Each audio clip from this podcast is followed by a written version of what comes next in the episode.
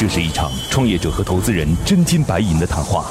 创业者要打动投资人，拿到百万至千万元融资；投资人要用专业和经验慧眼识珠。唇枪舌战中，又蕴藏着怎样的创投之道？欢迎收听《创业找崔磊》。找崔磊。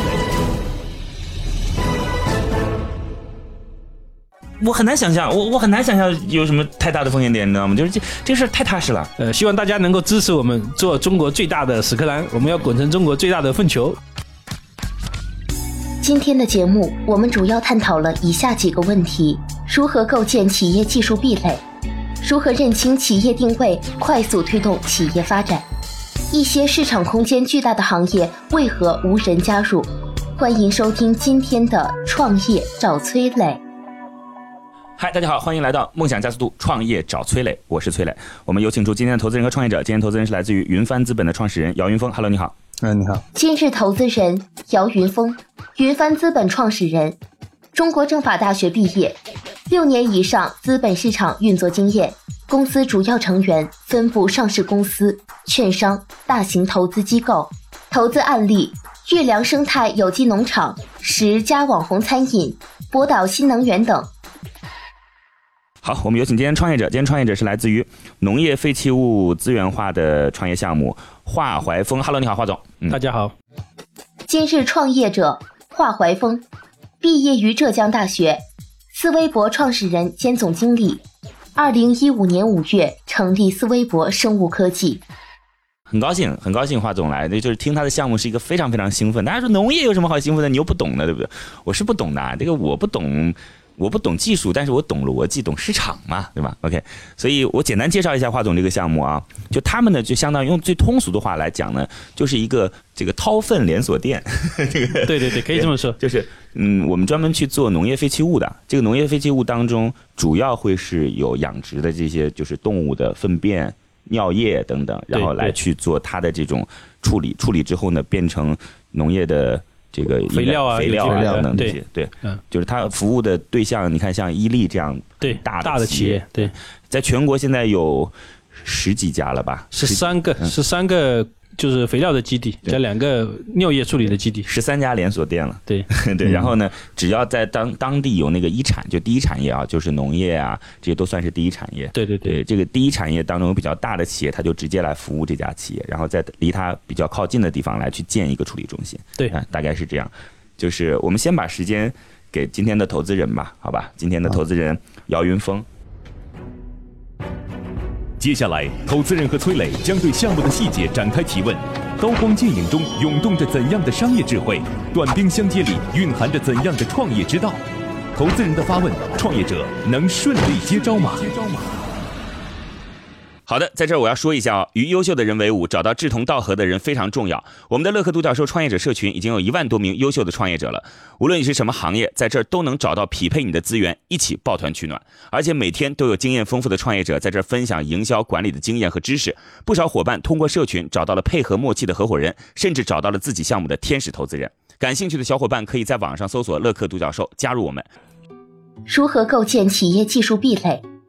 因为包括你们整体的一个技术被壁垒啊这一块，如果说像你说的加盟出去，会不会造成你们技术壁垒的一个外泄啊？这种从这一块的话呢，目前应该应该不会，因为目前我们的专利，包括我们的整个流程设计、设备啊，都是在我们自己的可控里面。对，所以这块一般这个行业的话呢，其实这个行业原来传统的生产者很多。市场规模也很大，大概两千多家企业，但是没有孵化出来这样一个全国的连锁型的这个我们叫掏粪企业，对套分企业，那所以它也是有有有它的整个行业的一些痛点的。那我们现在就解决了这个问题，所以应该没什么问题。啊，还有一块就是你们现在那个有没有在考虑跟介入政府这一块关系，然后再去打开市场？因为我觉得这样对你们来说扩张的速度会更加快一点。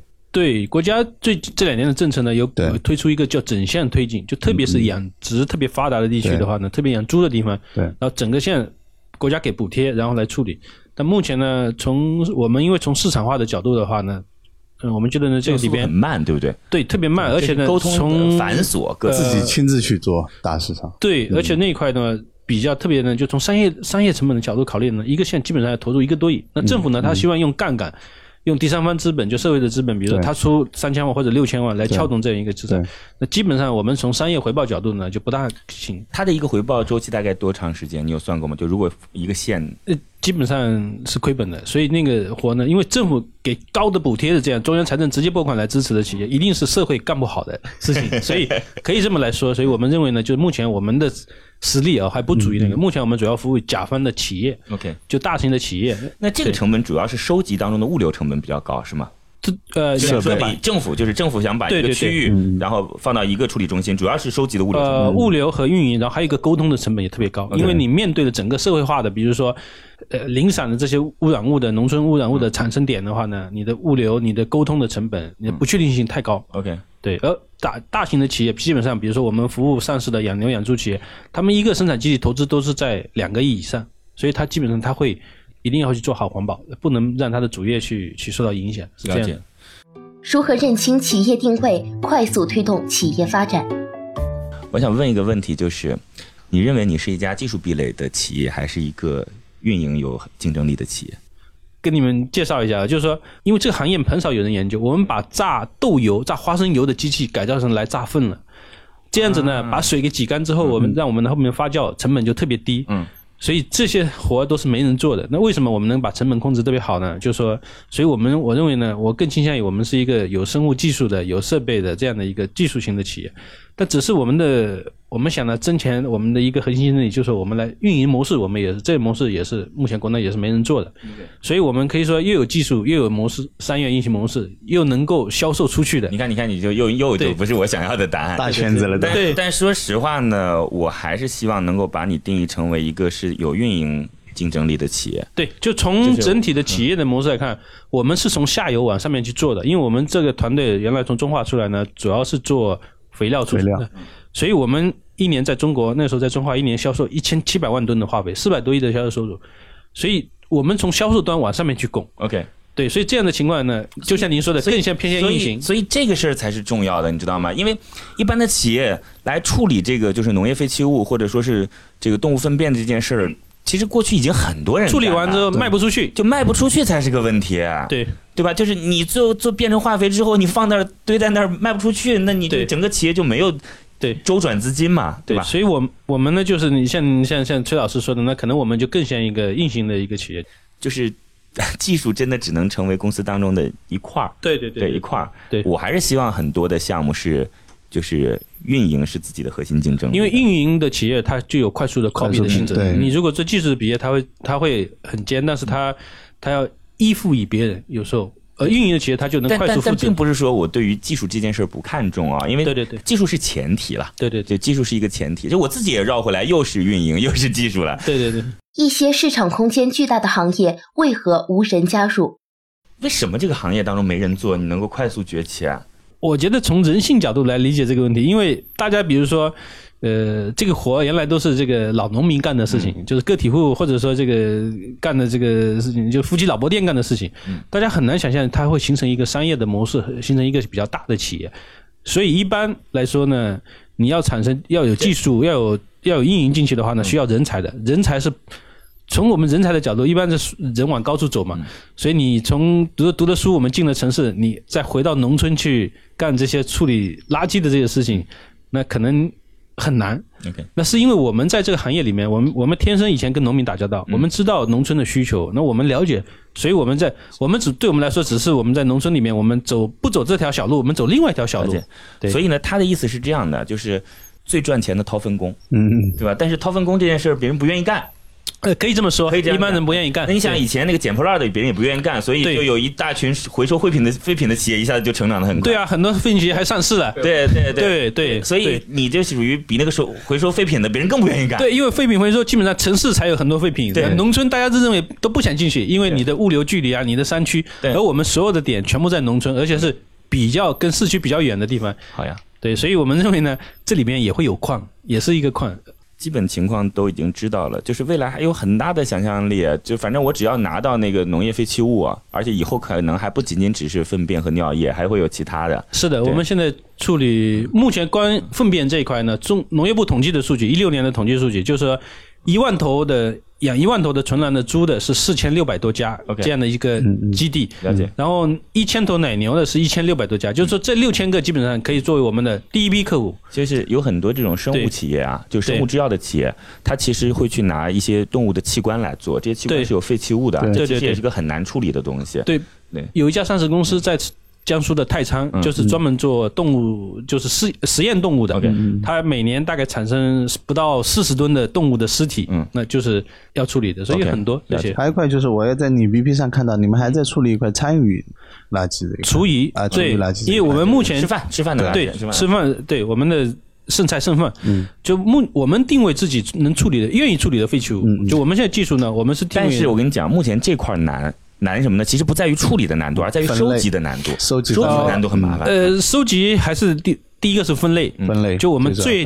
最发达的城市上海和北京都没做到分类。对，所以我经常我经常会去垃圾坑看，为什么呢？小区里面你可能会有三个垃圾桶，对对对有一个干垃圾、湿垃圾、三个垃圾。不按照那个颜色来，不会按照这个来，哦一个是老百姓没有这个意识啊，第二个呢，环卫车呢一个车过来把三个倒在一起全部倒，在一起，对我们觉得很这不是很搞笑的事情吗？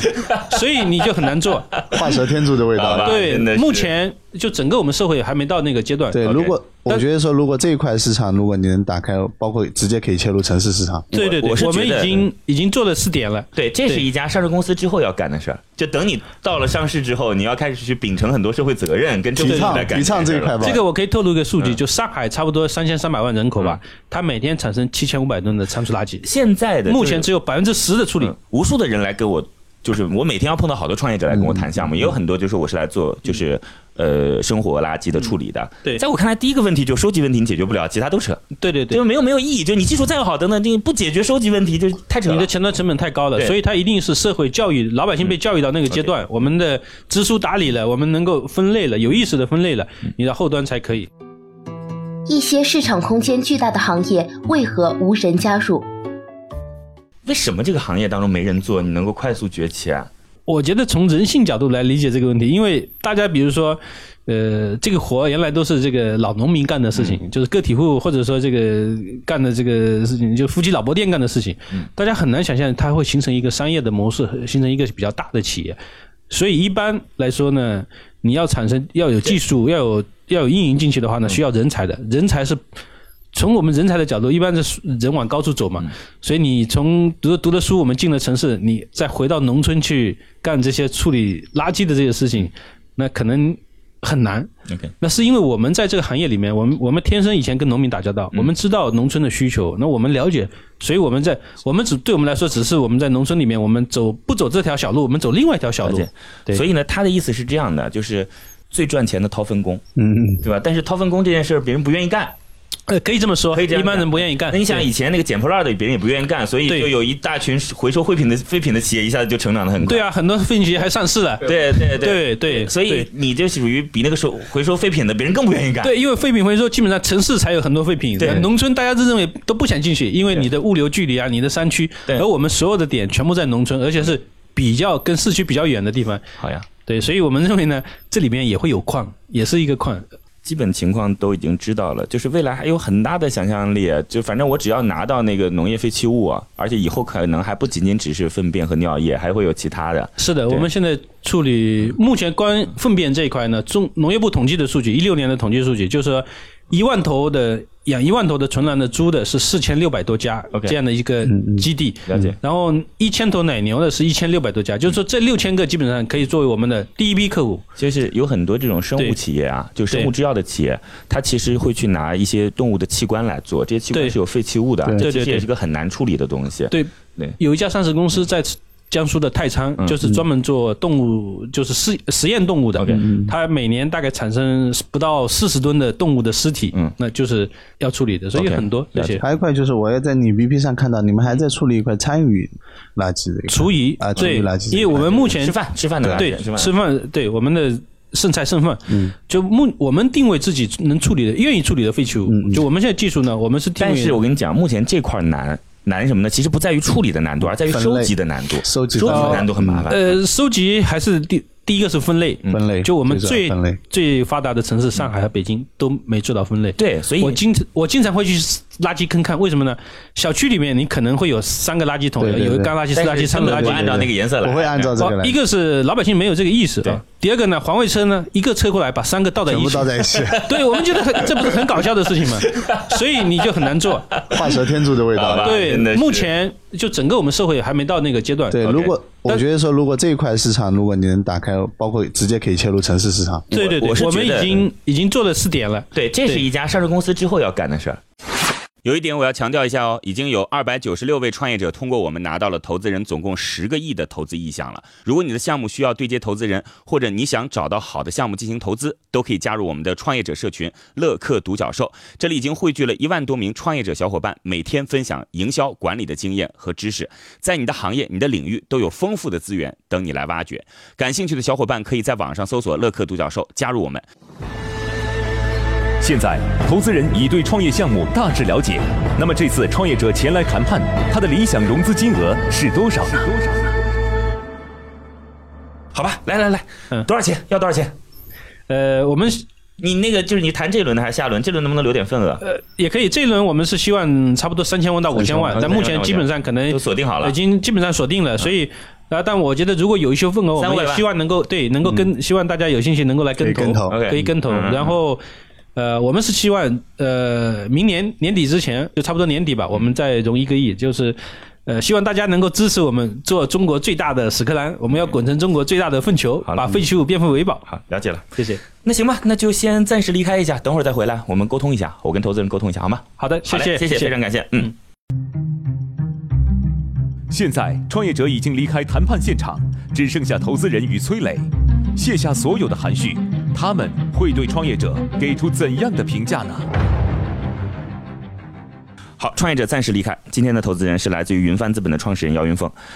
呃，我是很被打动的，就是你怎么看？包括当初我看到他们的 VP 的时候，我也就你的意思是，冲着过来对你的眼光比我更更更提前做出了有价值的判断。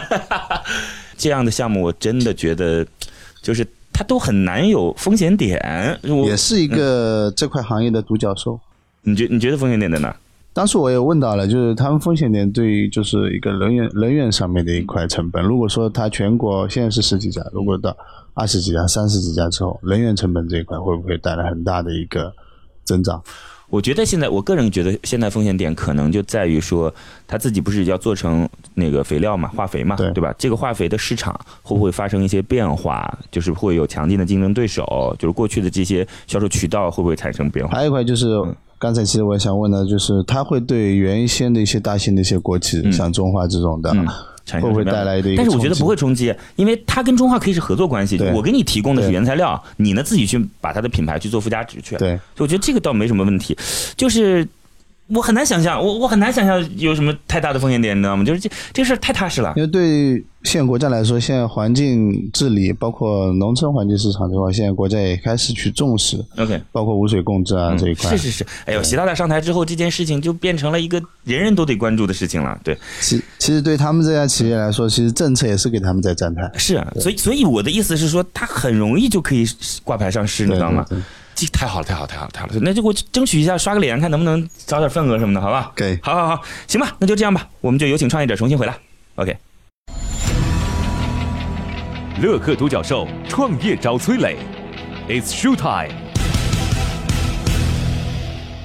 好，创业者重新回来。那今天的投资人是来自于云帆资本的创始人姚云峰。今天创业者是专门做掏粪工，全国掏粪连锁店啊，全国掏粪连锁店华怀峰。那公司的名称叫我们叫 Sweber，就是斯威伯，就是清道夫的意思就是来自于英文啊就是其实因为屎壳郎就是我们小时候经常做滚粪球的那个一个英文名就是 Sweber，我们是从这个来的。斯威利的威，博士的博啊。对对对，来吧，那个我们虽然你没听到我们的讲话，但是你看我的态度，我这人是挂不住事儿的，就脸上不开心就不开心，不喜欢就不喜欢，喜欢就你一下能看得出来。